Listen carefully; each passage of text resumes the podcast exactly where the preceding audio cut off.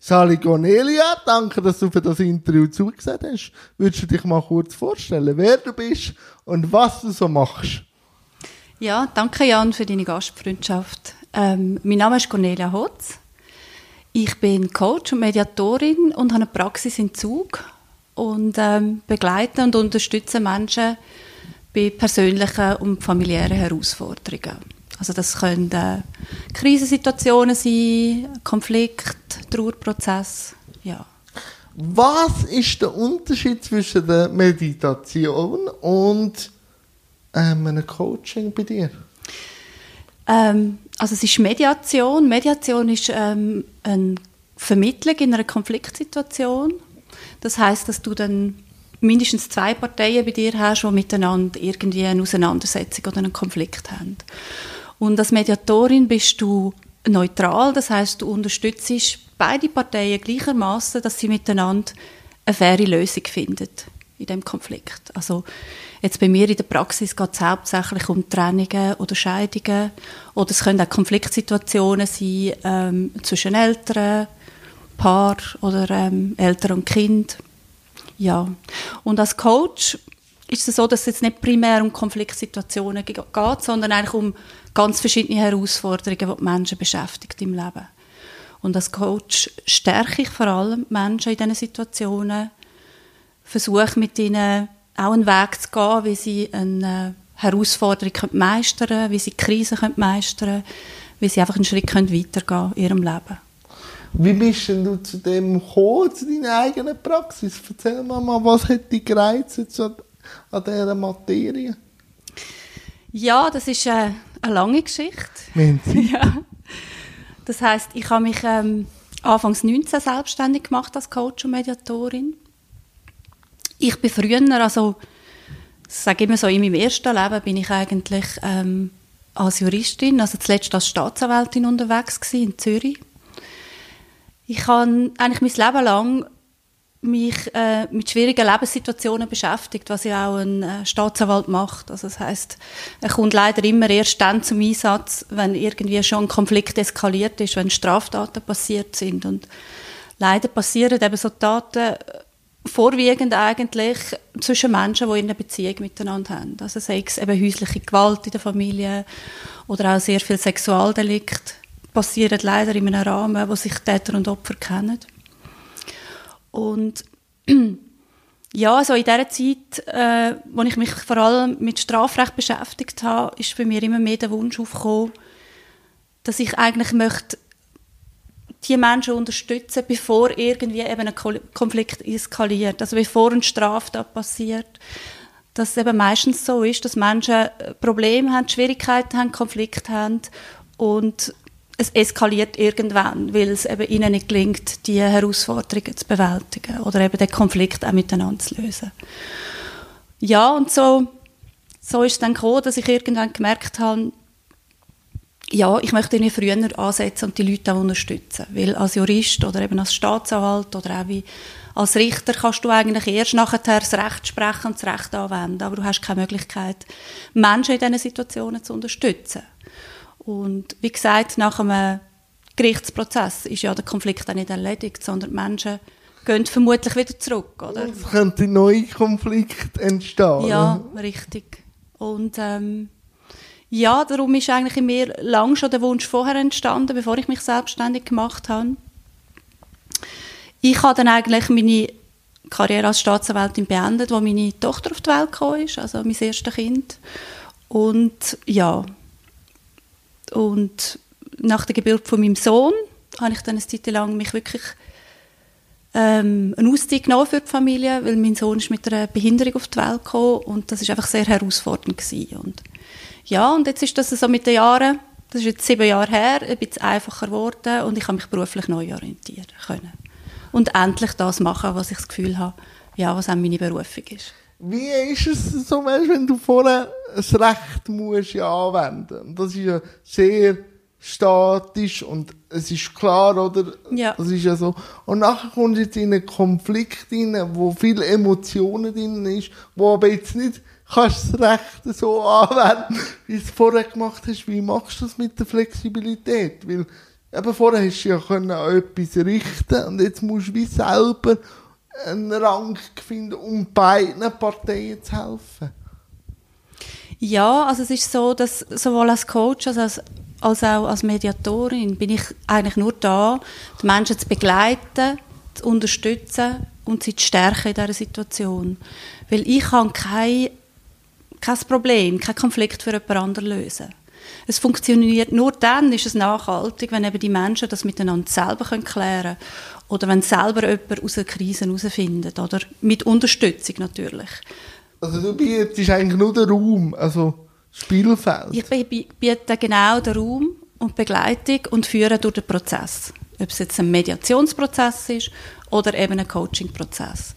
Ich bin der Meinung, dass wir alle eigentlich das Potenzial in uns tragen, jede Herausforderung, jedes Problem, jeden Schicksalsschlag zu bewältigen, den wir im Leben haben. Aber es braucht manchmal einfach eine Begleitung, jemand, der einem ja, vielleicht einfach mal ein bisschen Weg aufzeigt eine oder Lösungsmöglichkeiten, oder eine andere Sicht. Genau, du sprichst es an, vor allem mit einer Aussensicht. Weil wenn man so drinnen ist, ist es manchmal noch schwierig und auch alle, sag mal, das Umfeld, Freunde, Familie sind alle irgendwie beteiligt. Und ja, so und kommen schon mit einer Haltung, oder? Ja, oder? richtig. Das ist ja dann, sind meistens ja Teil vom System. Also wir alle sind ja, funktionieren in einem System, in einem beruflichen, sozialen Familiensystem und jeder ist irgendwie beteiligt. Und ja, auch einfach Menschen zu stärken, dass sie wieder ihre Eigenverantwortung übernehmen und auch selber herausfinden. Weil was für dich stimmt, muss für eine andere Person nicht stimmen. Also jeder hat ja seinen eigenen Weg, wie er so eine Herausforderung bewältigt oder einen Konflikt meistert. Und was bietest du an? Gespräch oder sonst noch irgendetwas? Gehst du mit einem säckeln? Also weißt du, ja. so, sind es nur auf Gesprächsebene? Also das Coaching oder auch Mediation funktioniert eigentlich hauptsächlich schon auf Gesprächsebene. Ja. Also wir schaffen natürlich eben mit Kommunikation, wir schaffen aber auch zum Teil mit ähm, mit Körperarbeit, sagt das ein bisschen okay. Atemarbeit oder es geht darum, dass man eigentlich ähm, ich arbeite sehr integral, das heißt, dass man eben Körper, Geist, Psyche, das gehört alles zu uns dazu. Oder wir können nicht sagen, wir denken nur oder lösen das Problem nur im Kopf. Das versuchen wir ja viel. Oder das ist das, wie man auch sagt, ja, du musst einfach positiv denken, dann kommt es gut. Aber es langt nicht, sondern man muss eben auch wirklich verinnerlichen. Und man muss zum Teil Sachen auch, auch im Körper wirklich verankern. Und Coaching, der Begriff kommt ja eigentlich aus dem Sport. Das heißt, das ist ja, ich bin eine Art Trainer für die Menschen, oder? Also, wie auch der Körper Bewegung braucht, kann zum Beispiel mein Geist, wenn er irgendetwas will, lernen umdenken oder alte Glaubensmuster loslassen, kann ich das nicht einfach einisch anders denken und dann funktioniert, sondern auch, ja, unser Mindset braucht eigentlich ein regelmäßiges Training, um eben andere Muster, neue, positive Muster etablieren und die alten, vielleicht negativen Muster auch loszulassen. Und wie, also wie neutral oder wie schaffst du es neutral an eine Geschichte anzugehen? Weil ich kenne es ja selber, gewisse Geschichten können einem selber auch triggern, wenn man jetzt hört oder so. Wie, wie bringst es du an, gleich neutral zu bleiben? Die Haltung von der Neutralität, die ist natürlich auch etwas, was man wirklich in der Mediationsausbildung natürlich auch trainiert und, und, und lernt. Und ich glaube aber, es ist so eine Haltung, die ich schon eigentlich in mir drin habe. Also ich denke auch, jeder Konflikt, es braucht ja immer zwei Menschen, oder, wo irgendwie drin, sage jetzt, irgendwie verwickelt sind. Und ich glaube, es gibt auch auf der Welt nicht gut oder schlecht, äh, böse und lieb, sondern ich glaube, ja, ich glaube, es ist eine Frage von der Wert. Und mhm. ich entgegne, also ich begegne, glaube allen Menschen wirklich einfach neutral, egal mit was zu mir kommen, egal was für ein Tabuthema.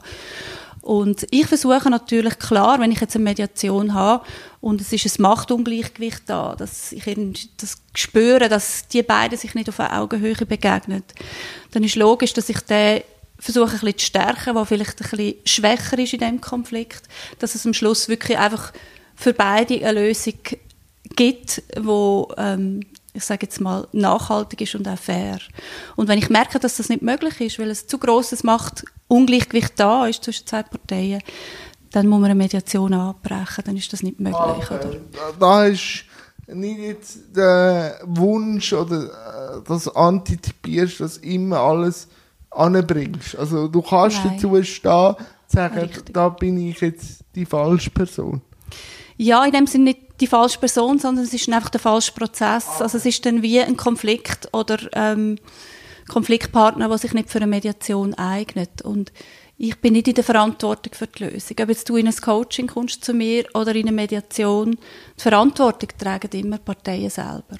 Ich begleite, ich stütze, unterstütze, ich stärke und ich schaue, dass es ein fairer, geschützter Rahmen ist, wo man auch respektvoll miteinander redet, wo man auch wertschätzend miteinander redet. Was eben viele Leute nicht mehr können, wenn sie den Konflikt versuchen zusammenzuklären. Nein, das, ja. das wird schwierig. Genau. Aber jetzt so, machst du es ja jetzt auch schon ein bisschen länger. Wo oder bei was entstehen die meisten Konflikte, die du musst lösen musst? So generell gibt es eine Tendenz. Ja, also durch das, dass ich eigentlich sowohl Coaching und auch Mediation bei persönlichen und familiären Herausforderungen anbiete, geht es bei mir eigentlich in der Mediation meistens um eben wirklich Trennungen von Paar oder Scheidungen. Meistens mit Kindern auch, weil dann sind ähm, ja natürlich Konfliktpunkte ja einfach ein bisschen gravierender, oder? Wenn eigentlich die ganzen Folgen noch hast, wer ja, hat nachher Tobhut über Kind, wer auch finanzielle Folgen hat es natürlich mehr, wenn Kinder rum sind. Das sind so eigentlich die äh, Mediationen, die ich mache. Es kann aber auch mal sein, dass eben ein älterer Teil mit einem Kind Schwierigkeiten hat aber für eine Mediation muss das Kind schon irgendwie, ich sage mal, in einem gewissen Alter sein. Oder das äh, wirklich auch auf Augenhöhe kannst irgendwie Regeln festlegen. Mediation ist auch eher so ein bisschen bei Konflikten, auf der Sachebene sind, wo man wirklich dann auch eine Vereinbarung miteinander trifft und eine Regelung trifft. Und äh, wenn es wirklich um persönliche Konflikte geht, ist es meistens dann eher in einem sagen, Paar- oder Familiencoaching. Und an was hapert es denn? Also ist das die fehlende Kommunikation? Wo du, du dann wieder umbietest? Es ist natürlich so, dass wenn man jetzt von Trennung oder Scheidungen redet, wo eine lange, meist langjährige Partnerschaft auseinandergeht, das sind natürlich sehr viele Verletzungen um, meistens auf beiden Seiten. Die unausgesprochenen? Ja, also einerseits natürlich Kommunikation, man versteht sich nicht mehr, aber andererseits, was sehr dominant ist, ist dann das fehlende Vertrauen oh, jetzt gibt es eine Trennung oder Scheidung und kann ich noch leben? Wie viel muss ich ihr zahlen oder er mir? Und, und wie oft sehe ich die Kinder noch? Oder? Das ist ein, schon eine gravierende Herausforderung, wenn ich sage jetzt mal eine Familie in Brüche geht und das zu schaffen, dann weiterhin wirklich gut miteinander zu harmonieren als Eltern und immer noch eine Familie zu sein, das ist ähm, sehr schwierig für viele Paare, vor allem dann in der Zeit, wo man verletzt ist, oder wenn die Verletzungen noch sehr frisch sind. Kann, kannst du jetzt das, was du als Staatsanwältin hast wollen, die Konflikt vorher lösen? Kannst du das jetzt? Also spürst du das auch? Ich kann keinen Konflikt von anderen Menschen lösen. Die können eigentlich nur Konfliktpartner selber lösen. Aber ich kann das, was ich mir eigentlich gewünscht habe, ich kann Menschen stärken, unterstützen und eben intervenieren und Unterstützung anbieten bevor irgendetwas eskaliert. Also das muss nicht einmal eine Straftat sein. Das kann einfach sein, dass zum Beispiel Eltern, die sich trennen, nie mehr miteinander reden. Und das ist einfach für Kind sind Folgen von einer sehr konfliktreichen Scheidung wirklich gravierend. Und das ist so das, was ich ja auch versuche, den Eltern irgendwie klar zu machen, oder dass, dass es eben vielleicht an einem gewissen Punkt nicht mehr ums eigene Ego geht oder um sich selber, sondern auch darum, Kind zu schützen. Und beim Coaching, was bietest du denn an? Der Kunde, also, wenn ich jetzt zu dir komme, wie gehst du vor jetzt in einem Coaching? Ja, also ins Coaching kommen ja Menschen, die irgendeine Herausforderung haben oder, oder eine Krise haben. Also, ja. Oder wo sich einfach auch sagen, ich fühle mich ein leer und ich wollte irgendwie wissen, wie ich mein Leben kann ja, wenn ich zu mehr Glück im Leben finde, oder? Das ist auch so ein bisschen eine gewisse Lehre, die vor allem, ich sage jetzt unserer Generation noch oft feststellbar ist bei Menschen, die irgendwie alles erreicht haben und alles haben und sich trotzdem einfach irgendwie nicht glücklich fühlen. Von wo kommt die Lehre? Ähm, also ich spüre die auch. Ja, Also wir reden da teilweise ein bisschen vom existenziellen Vakuum. Das heißt, wir leben da in einer Gesellschaft, in einer Welt, wo eigentlich alles ein bisschen für die meisten Leute ein bisschen im Überfluss rum ist. Und wir sind auch in einer Leistungsgesellschaft, wo man das Gefühl hat, ich muss noch einen Karriereschritt haben, ich muss noch eine Beförderung haben, noch mehr Lohn, äh, noch ein Auto mehr, noch ein schöneres Haus. Und Menschen haben das Gefühl, dass das eigentlich ja, zu Glück führt. Und das ist eben eigentlich ein weit verbreiteter Irrtum, weil wir hat in der Glücksforschung, also in der Positivpsychologie, hat man ähm, Untersuchungen gemacht und wir haben festgestellt, dass die Lebensumstände nur 10% von unserem Glücksempfinden ausmachen. Also das heißt, ich habe die beste Karriere, habe die tollste Familie, das größte Haus, am meisten Autogeld ohne Ende und es macht nur 10% von meinem Glücksempfinden aus. Und 40% davon, also fast die Hälfte, ist eben, wie denke ich und wie verhalte ich mich. Und wenn du eben den ganzen Tag nur im Hamsterrad springst und dich, sag jetzt mal, immer wieder das Nächste willst erreichen und eigentlich nicht merkst, was dich wirklich im Herzen glücklich macht, dann ist es schwierig. Und dann führt das bei vielen Menschen einfach zu einer Leere, weil sie auch vielleicht sehr erschöpft sind. Aber wo, wo, kommt denn der Druck von der Leistung? Ist das wirklich die Wirtschaft oder wird das wie in der Schule eingerichtet?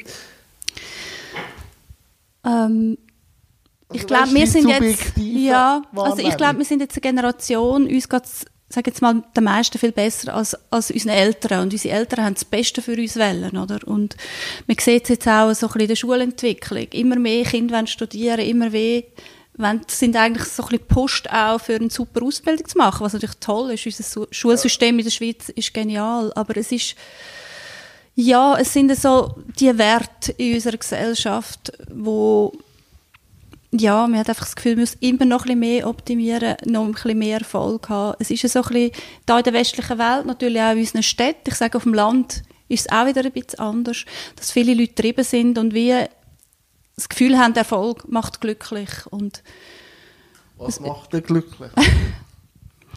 ja, ich glaube, das ist etwas, wo natürlich auch jeder muss für sich persönlich entscheiden, was, was glücklich macht.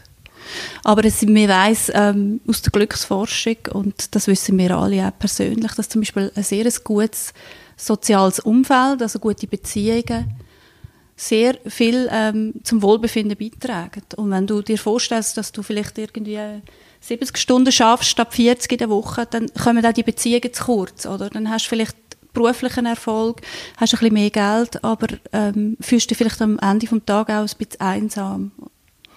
Das ist etwas, also persönliche Beziehungen ist sehr wichtig fürs Glücksempfinden, dann einfach wirklich sich viel Emotionen, also positive Emotionen im Alltag zu beschaffen das geht manchmal ein bisschen unter. Also man schafft vielleicht hin und denkt, ich habe dann zwei Wochen Ferien, dann liege ich am Strand, dann geht es mir mhm. gut. Aber viele kommen ganz erschöpft in den Ferien an und können es dann gar nicht geniessen, sondern versuchen tagelang nur abzuschalten. Das geht auch nicht einfach. Und dann ist die Ferien mhm. durch, dann bist du wieder Genau. also sich möglichst viel, ähm, ich sage jetzt mal, schöne Inseln auch im Alltag einzurichten. Für den einen ist das vielleicht da, man kann mit Toilette aber spazieren, frische Unbedingt. Luft schnappen. Für einen anderen Sport, einfach Bewegung. Also man was, weiss, ist, was sind deine Glücksinseln? Meine Insel vom Alltag ja. ähm, ist wirklich, ähm, also ich gehe sehr gerne in den Wald joggen. Oder auch einfach spazieren. Also frische Luft, Natur. Ich bin gerne in den Bergen. Das ist jetzt nicht gerade eine Insel im Alltag. Also das ist eher dann so für die Ferien. Ja, aber Zugend oder Zugenberg, mm, oder? Genau. Also. Ja. Also ich laufe sehr gerne auch einfach mal an einem freien Sonntag ganz allein auf den Zugenberg und geniesse es. Ähm, sei es nur einfach einen Cappuccino geniessen, mal zehn Minuten in den See rausschauen. Das ist auch so, es braucht manchmal nicht viel, Nein. es braucht einfach Inseln, wo man nicht irgendwie die ganze Zeit das Handy nebendran hat. Bewusstheit, Bewusstheit genau. Genau, also man kann zum Beispiel die positiven Emotionen, die positiven Gefühle bei einer Genusshandlung, sechs Mal eben einen Cappuccino trinken oder bei einer Vergnügungshandlung.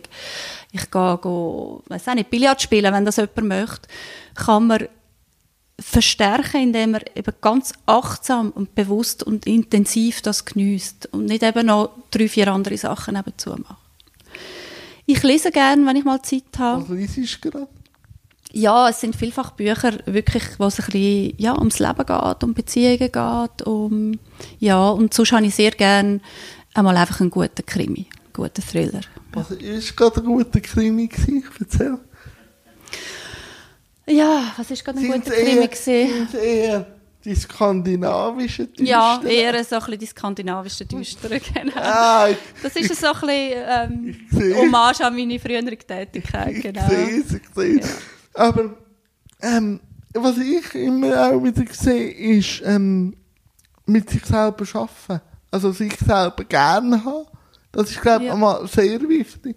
Und sich auch immer wieder reflektieren und auch, auch sich auch fordern und, glaube ich, auch fördern, hilft, glaube ich, extrem für Glück und auch, es muss nicht immer nur ein, ein Strike sein, also nur immer, sondern es darf auch Herausforderungen geben, aber immer wieder wissen, für was und für wer, glaube ich jetzt. Ja, da bin ich absolut äh, da deiner Meinung. Also es geht eben darum, um, du hast es angesprochen, ums Fördern, aber eben sich selber nicht überfordern, oder? Das ist eigentlich wirklich eine Frage von der Selbstliebe. Also was mute ich mir zu, aber nicht um mich zu quälen, sondern weil ich weiß, es bringt mich irgendwie weiter im Leben.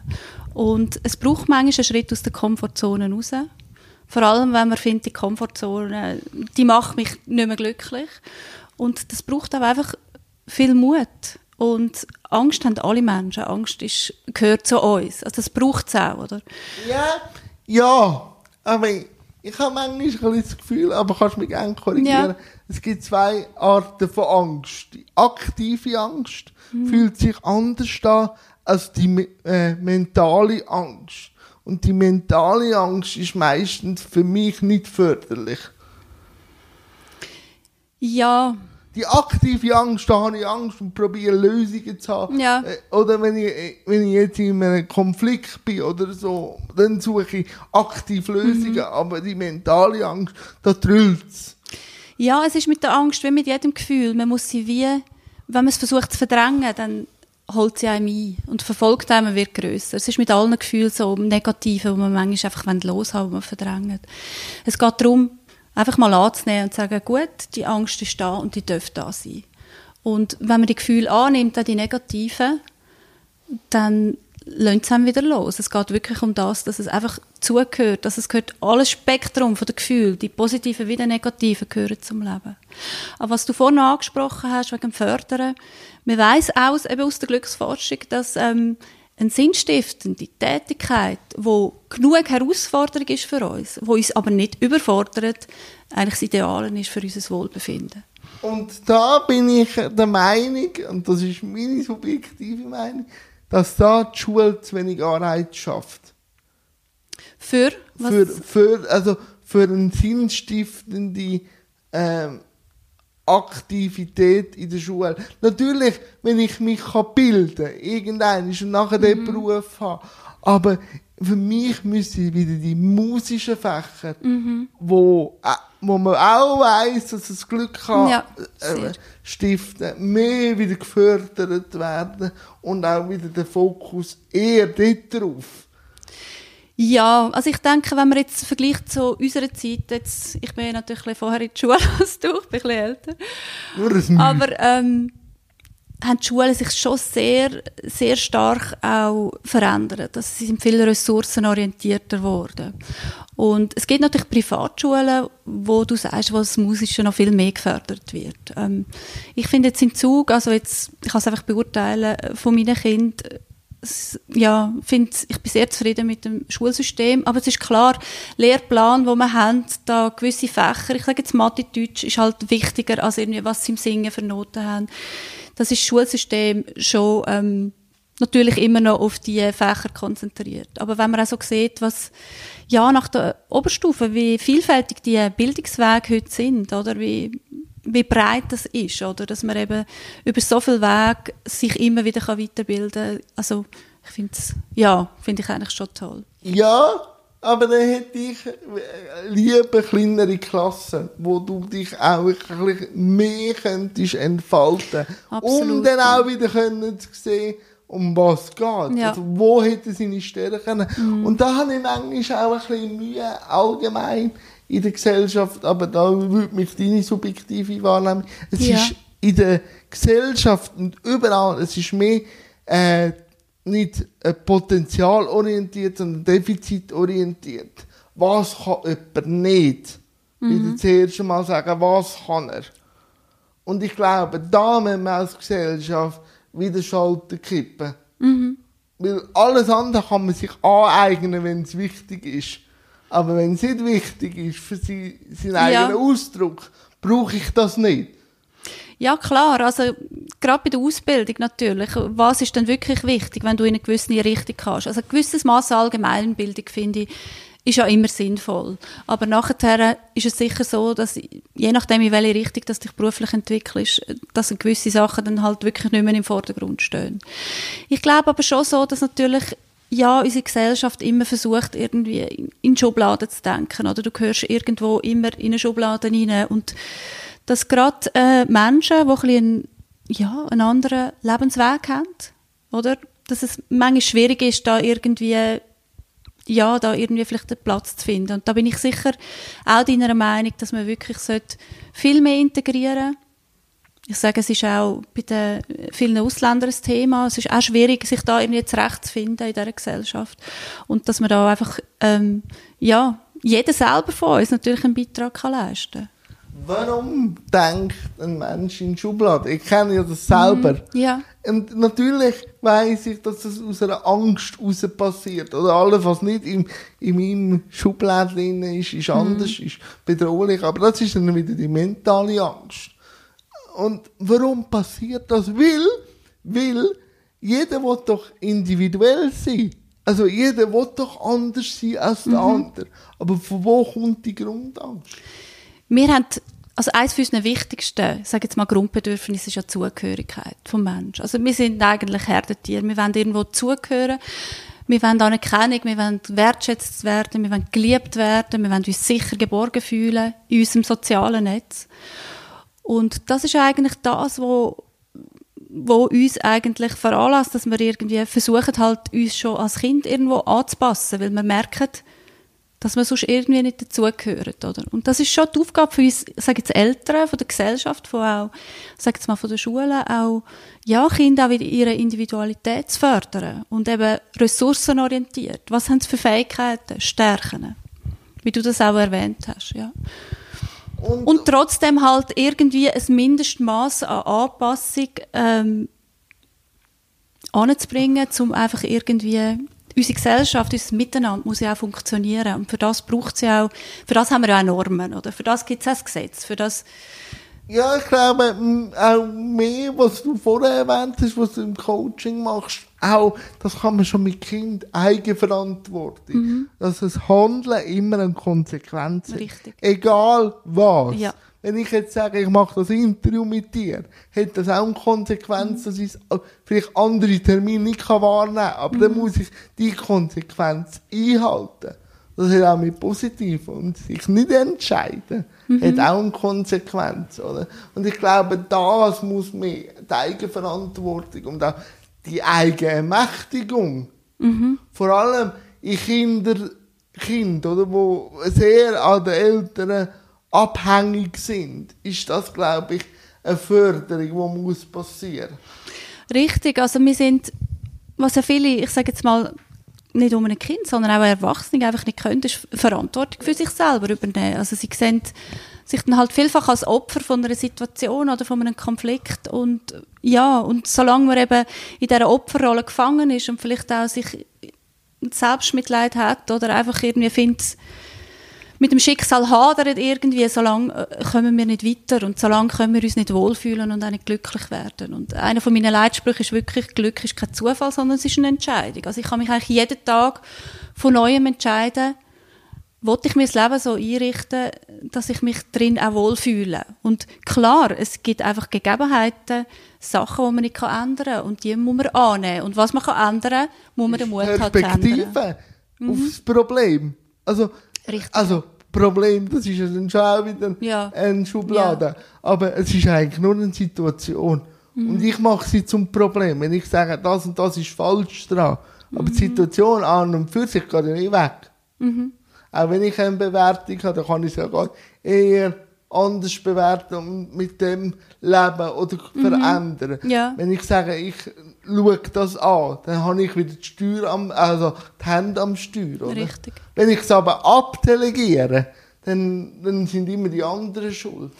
Ja, und das ist, das bringt uns einfach nicht weiter. Also jede Herausforderung ist eigentlich eine Chance für ein Wachstum. Also was immer ich erlebe im Leben, und es ist wirklich zum Teil heavy, was gewisse Menschen müssen ertragen. Also ich will das überhaupt nicht ähm, jetzt da irgendwie schön reden, aber es beinhaltet alles die Chancen auch, daran zu wachsen und dass es einem weiterbringt. Und zu den Kindern noch, also ich coache ja auch Kinder und es ist wirklich so, dass es darum geht, wie kann ich sie fördern, dass sie wirklich auch Verantwortung übernehmen. Und das, ist schon, das sind schon kleine Sachen. Lass ich sie auch mal einen Fehler machen? Lass ich, sie mal nur- Ich habe reintrappen? nur in, in sogenannten Fehlern Richtig. gelernt. Ja. Also einfach so, dass die Gratwanderung zwischen, ich sage jetzt mal, wirklich noch Verantwortung für die Kinder übernehmen und, Mhm. und sie, Erziehungsfunktion ist ja auch eine gewisse, es ist eine Förderung, es ist aber auch eine Loslassen, gewisse, anziehen, genau, so die Gratwanderung zwischen loslassen, die Freiheit lassen und gleich noch irgendwie die Verantwortung für Kinder auch mittragen. Das ist eine grosse Herausforderung, die ich auch ab und zu an der Grenze bin persönlich. Das darf ja auch mal für dich ein bisschen, bisschen Genau. unangenehm werden. Nein, aber was mich noch würde interessieren, von wo kommt denn das Interesse vom Mensch, wo du hast? Ist das schon auch ganz jung, Ja. Kind gewesen? Und was hat das triggert? Ja, ich habe mir das auch schon überlegt. Ich glaube wirklich, mich hat eigentlich der Mensch immer interessiert und, und ich habe Menschen gern und ich habe das schon eigentlich ziemlich, äh, als ich jung war, schon gehabt, dass wenn irgendwie irgendjemand ein Thema gehabt hat, dass, dass ich so ein bisschen Ansprechpartner war für gewisse Sachen und, und ich habe das auch immer sehr gern gemacht und mich hat im Studium, also als ich Jus studiert habe, eigentlich immer der Mensch interessiert. Also eigentlich wirklich Straf- und Familienrecht, oder sind so ein bisschen meine Themen gewesen. Es ist einfach, ja, wie der Mensch funktioniert und wie unterschiedlich wir Menschen sind und wie großartig wir Menschen sind. Jeder, egal was er für Voraussetzungen hat. Und das ist so ein bisschen, ja, meine Berufung. Ich möchte Menschen wirklich stärken und manchmal geht es einfach darum, wirklich, wenn jemand in einer schweren Krise ist, wenn jemand vielleicht einen, eine Krankheit hat oder einen wirklich schlimmen Schicksalsschlag erlebt, dann geht es einfach darum, in dieser Situation auch zu stärken und einfach Stabilität zu geben und einen Halt zu geben. Also ich, es gibt wirklich Sachen, wo, wo man halt wirklich länger dran hat, bis man wieder sich wohler fühlt. Und, und das, Nutzt du die Tools dann auch? Weil wenn du ja so viel gibst, wer schaut zu dir oder wie schaust du zu dir, dass du auch immer wieder kannst stützen und Hand bieten? Ja, also es ist natürlich das Gleiche, was ich auch brauche für mein Wohlbefinden. Also mal einfach auch ein gewisses Maß an Ruhe und Entspannung, was es braucht, aber auch Spaß und ein gutes soziales Umfeld und zu mir selber schauen, wirklich halt die Eigenverantwortung übernehmen. Eine Kosmetik oder ein bisschen Seele. Ja, und immer wieder auch Selbstfürsorge. Also, du hast es angesprochen, Selbstliebe, aber auch Selbstfürsorge. Also, wenn ich mich nicht um mich selber kümmere, wie kann ich mich dann um andere kümmern oder um mich Kind kümmern? Also, an erster Stelle müssen immer wir selber kommen und wirklich gut Und das auf uns schauen. Arroganz. Also, Nein. viele haben ja dann das Gefühl, wenn ich mich an erste Position stelle, ist das arrogant. Habe ich schon gehört. Und ich denke, nein. Weil wenn ich zu mir schaue, kann ich Ja. auch zu anderen schauen. Genau. Also ich diene ja niemandem in meinem Umfeld, äh, wenn es mir nicht gut geht, sondern dann haben, das ist so die Situation, wo ich sage auch, ja, Eltern oder äh, es sind vor allem Mütter gefährdet, sich wirklich für ihre Kinder aufzuopfern und am Schluss kümmern sich Kinder eigentlich eher dann um die Eltern und das darf nicht so sein. Also wir müssen Verantwortung tragen, dass wir auf uns schauen, dass es uns einigermaßen gut geht, dass wir uns überhaupt können um unsere Kinder kümmern oder um ich sage jetzt mal, Kinder sind halt die, die am meisten Fürsorge brauchen. Oder, ja, oder auch ein guter Partner oder? sein, genau. Oder ein guter, gute Tochter sein ja. oder ein guter Freund sein. Das braucht immer auch, ja, einfach, dass man zuerst schaut, was sind meine Bedürfnisse und kann ich die einigermaßen wirklich ähm, decken im Alltag. Und es geht eben wirklich um den Alltag und es geht eben nicht um irgendwelche drei Wochen Ferien im Jahr, sondern wir müssen im Alltag schauen, dass es uns gut geht. Eigentlich immer ein bisschen fünf Minuten mm. Ferien machen. Genau. Und schlechte Tage gehören immer dazu. Also, ja. die hat jeder. Und, aber das Glas ist ja immer halb voll, egal. Ja, es geht eigentlich um einfach emotionale Zufriedenheit. Oder dass man im Großen und Ganzen mit seinem Leben zufrieden ist. Und Glück ist so etwas, wo halt Glücksmomente sind, oder? Wo man ab und, und wo man selber kann erschaffen kann. Ja, wo man selber einfach kann fördern kann, dass, dass man immer mehr, ich sage jetzt, Glücksmomente hat im Leben, dass man mehr Zufriedenheit hat. Und, und auch Klarheit hilft. Also ja. Klarheit, was wollte ich, wohin wollte ich, was bin ich, wohin wollte ich, das ist glaube Ja, und für das braucht es halt auch eine gewisse Muse und Entschleunigung ab ja. und zu. Also wenn ich äh, nur immer fremdbestimmt umstressen, kann ich mich gar nicht um die wesentlichen Fragen von meinem Leben kümmern. Dann bin ich vielleicht irgendwann alt und denke, wow, ist das, ist das überhaupt mein Leben gewesen? Oder was hätte ich eigentlich noch machen Also einfach ab und zu sich auch Zeit nicht zu überlegen, bin ich auf dem richtigen Kurs? Weil der Kurs, der ändert stetig. Auf deiner Homepage, wenn man ein bisschen abscrollt, sieht man auch Publikationen. Also du schreibst ja auch Berichte oder... Ja, ich schreibe sehr gerne, ja. Was gibt dir Schreiben? Warum schreibst? Ähm, also meine letzten Publika Publikationen sind eigentlich Reportagen über ähm, Lebensgeschichten von anderen. Und das ist wieder einfach, das geht wieder darum, dass es einfach mich wahnsinnig interessiert und auch berührt und auch inspiriert, das sind Geschichten von anderen Menschen. Was ist der Unterschied, wenn du redest oder wenn du schreibst? Ähm, Gibt es einen Unterschied? Weißt du, du sagst, ich schreibe gern, oder? Ja, ja, ich schreibe gern. Also es ist einfach für mich etwas komplett anderes. Also Reden ist ja für mich wie eine Kommunikation. Und Schreiben ist für mich irgendwie... Es kann mal, also, ja, nein, es ist, ich glaube, es ist meine kreative Ader, ah, die ich beim Schreiben kann äh, ausleben, genau. Ah, okay. Ja, ich finde es äh, sehr etwas... Ähm, Inspirierendes und Kreatives. Das ist auch eine Art von, ich komme beim Schreiben manchmal, nicht immer, also es gibt Tage, wo es läuft oder nicht. Und ich habe ja nur begrenzte Zeit zum Schreiben. Ein Loch im Blatt, wo dann so... Ja, das gibt es so auch manchmal. Nein, ich komme in so einen Flow rein, wo mich wahnsinnig, ich, ich kann wie mich irgendwie entfalten beim Schreiben, ja. Okay. Mhm. okay. Und darum auch gerne lesen, also also allgemein? Sprache. Ja, ich lese gern. Ich komme aber eigentlich viel zu wenig dazu. Also der Tag hat nur 24 Stunden und es ist schon so, ja. Ich lese viel auch einfach ähm, ja, Fachliteratur, die mich interessiert, genau. Und die Geburt von deinem Sohn, hat das auch noch ein bisschen die Optik auf die Welt geändert? Es ist nicht immer groß um einen Sohn, sondern um Behinderung allgemein. Ja, also eben die Geburt der Kinder ändert ja immer die Optik auf die Welt. Also schon bei meiner Tochter, die äh, vor bald elf Jahren auf die Welt gekommen ist. Ähm, ich glaube, Eltern werden sowieso eine sehr ähm, grosse Zäsur im Leben von, von einem Menschen. Und durch das, dass ich ja eben früher eigentlich immer mit menschlichen Dramen zu tun hatte, ist ja für mich das nicht irgendwie so gewesen. Ich bin in einer heilen Welt und bin plötzlich aufgewacht mit einem Kind mit besonderen Bedürfnissen. Also so ist es nicht gewesen. Aber es ist einfach schon so, dass ähm, das Leben nachher einfach komplett anders aussieht, ja. Das Leben verändert sich sehr, wenn man ein Kind bekommt, das besondere Bedürfnisse hat, weil wenn man ein Kind bekommt, haben wir immer so gewisse Träume und Wünsche und irgendwann zieht es aus und ähm, ja, so die, die normalen Schritte, die man sich so vorstellt als Eltern. Und es ist wirklich so, dass man sich in der ersten Zeit so ein wie betrogen fühlt vom Leben. Ich habe doch das, ja, irgendwie, dass man wie das Gefühl hat,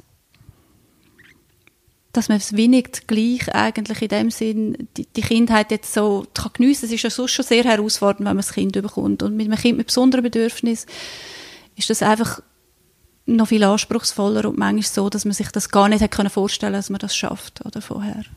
Und es verändert sich das Mindset oder äh, auf der physischen Ebene. Also weißt, macht man da sich andere Gedanken? Wie muss ich mir die Änderung vorstellen vom eigenen Leben?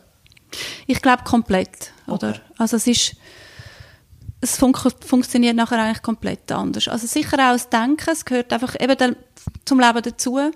Ich glaube, man lebt viel mehr im Augenblick, dass man okay. einfach irgendwie jetzt genießt, wenn es mal schön ist. Und ähm, es gibt einfach irgendwie nicht, wir haben nicht mehr die gleiche Freiheit wie vorher, einfach vom Planen, was, was man irgendwie noch alles will oder kann. Es gibt einfach eine gewisse Einschränkung und es gilt auch hier, oder wie bei anderen Schicksalsschlägen, wirklich einfach zu akzeptieren, dass es jetzt einfach so ist und einfach loszulassen, weil man ja nicht weiß genau, wie es jetzt rauskommt, oder? Also, was man genau zu erwarten hat. Und ja, das ist so ein bisschen das, was komplett eigentlich die Sicht verändert und auch so ein bisschen die Sicht auf die Gesellschaft natürlich. Man erlebt das anders. Die Frage ja, genau. Wie, wie nimmst du die Gesellschaft wahr? Weil eben, ein Mensch mit einer Behinderung oder ein Kind mit einer Behinderung ist ja für die Gesellschaft eine totale Abnorm, was ja nicht stimmt, weil wir sind einfach gesellschaftliche Vielfalt. Aber ja. man merkt ja dann schon extrem auch auf einer Sehensebene, dass es anders ist.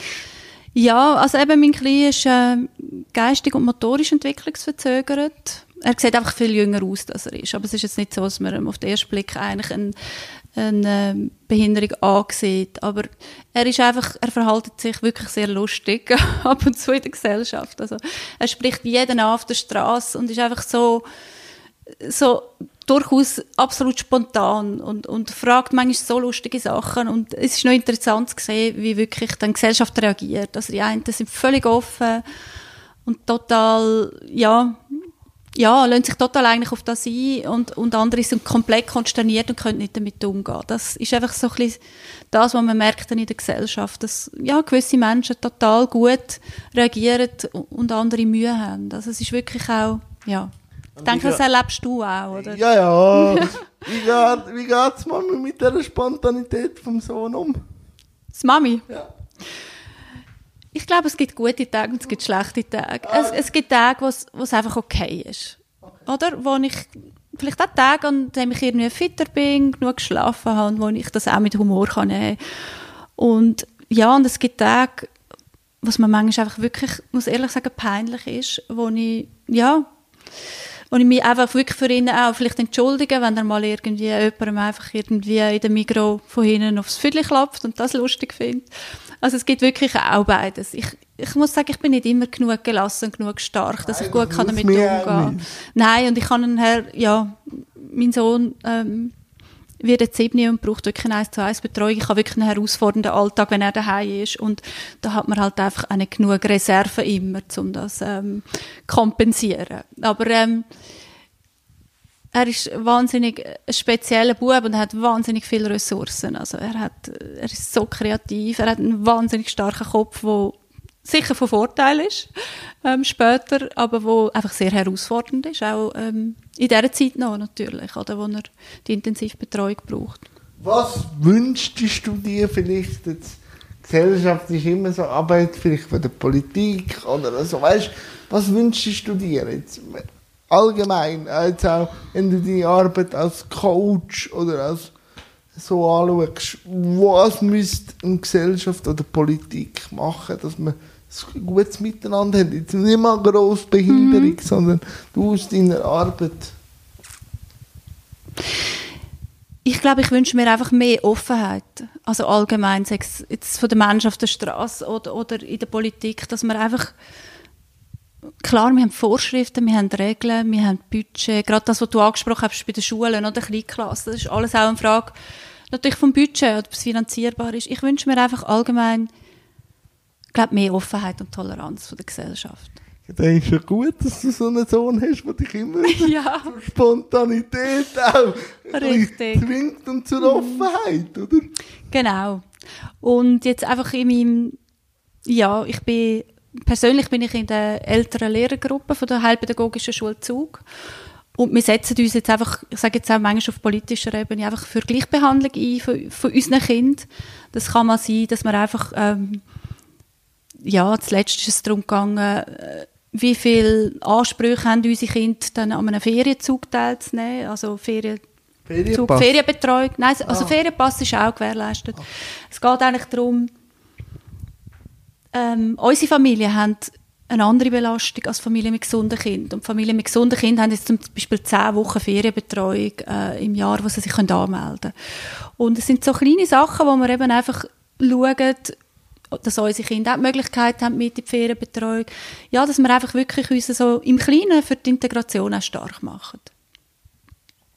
Mal, ich war eigentlich fertig mit meinem Setting. Aber ich gebe immer den Gästen auch noch die Möglichkeit, wenn sie Fragen an mich haben, die noch zu stellen. Wenn es keine Fragen mehr ist, würde ich mich da recht herzlich bedanken. Aber vielleicht gibt es noch die eine oder andere Frage, so spontan. Ja, ich hätte eine Frage an dich. Was wünschst denn du dir von der Gesellschaft? Ja, etwas Gleiches. Also einfach offen sein, der Dialog. Und immer wenn etwas einem stört, mhm. Bevor man das verbalisiert, vor, dass man sich fragt, was mich stört. Mhm. Und das dann auch präzise adressieren, wenn wirklich etwas mhm. einem stört. Und nicht irgendwie aus der Emotion raus einfach so eine halbe Wahrheit, die vielleicht mehr aussagt über dem, was stört, mhm. wieder über das, was wirklich stört. Einfach vielleicht vor mich etwas ein bisschen äh, triggert, zuerst ein bisschen fragen, mit sich selber ein bisschen Zwiesprache haben und sich einfach auch selber gern haben. Weil, wenn, wenn man sich selber gern hat und sich auch wichtig nimmt, das ist nicht einmal gross egoistisch, mhm. dann kann ich auch andere gern haben. Richtig, also wir können ja eigentlich nur andere gern haben, wenn wir zuerst uns gern haben. Und halt immer als das ein Vorbild oder als, als die Version vorweggehen, wo man sich selber wünscht. Mhm. Weil dann ist man auch ein Zug für andere. Mhm. Und Sehr einfach schön. reden. Also, und halt, einmal, und halt einmal das Nein akzeptieren, aber den Dialog gleich mhm. offen behalten. Und, und auch kaltvolle Fragen stellen. Die können auch lustig sein, aber vielleicht weniger Smalltalk, aber dann der Deep Talk. Vielleicht ein hm. bisschen mehr fördern. Also mit Tiefgründigkeit auch im Gespräch. Ja, und sonst einfach auch mal still sein. Das wäre vielleicht eigentlich gar nicht so schlecht. Und für, für Eltern ihre Kinder immer bestärken, egal mhm. was sie machen. Weil irgendwie haben sie ja den Drang, das zu machen. Mhm. Natürlich immer wieder sagen, was die Konsequenz ist, oder? Also, wenn ich so und so bin, dann hat das die und die Konsequenz. Und halt auch einschreiten, aber immer sinnstiftend stärken. Ja, und sie auch wirklich bestärken, ihren eigenen Weg zu gehen und eben nicht das, was sich die Eltern würden für Kinder wünschen. Das und ist auch, auch weißt, wenn jetzt, äh, da habe ich ein schönes Beispiel, ähm, auch wenn jetzt ein Wunsch zuerst unmöglich ist, am Anfang ist alles immer unmöglich. Mhm. Aber miteinander auf den Weg gehen, weil das hat ja auch äh, das Wort Betreuung, hat ja auch das Wort Treue. Mhm. Nicht einfach sagen, weil ich selber die mentalen Fähigkeiten nicht anbringe, das in mein Kind interpretieren, wo ja mein Kind selber in sich mhm. sieht, halt auch mal ein bisschen vertrauen, dass der Weg, wo es einschlägt, halt auch der richtige ist. Ja, ähm, genau. Das ist jetzt vielleicht... Ja, Vertrauen, das ist... Ich glaube, das braucht es hauptsächlich im Leben, oder sei es in der Erziehung oder auch einfach im Umgang mit anderen Menschen. Das Vertrauen sich selber vor allem in erster Linie. Ja, dann kann ich auch anderen vertrauen. Genau. Mal, ich bedanke mich da recht herzlich. Vielleicht hast du noch irgendetwas, was du auf den Weg willst geben Was mir noch zu sagen ist, deine Homepage und alles, was man so findet, über Cornelia findet mit Infobox. Und ich freue mich auf das nächste Gespräch. Ohne Kamera, irgendwo im Zug. Ich freue mich drauf. Ja, ich freue mich auch, danke.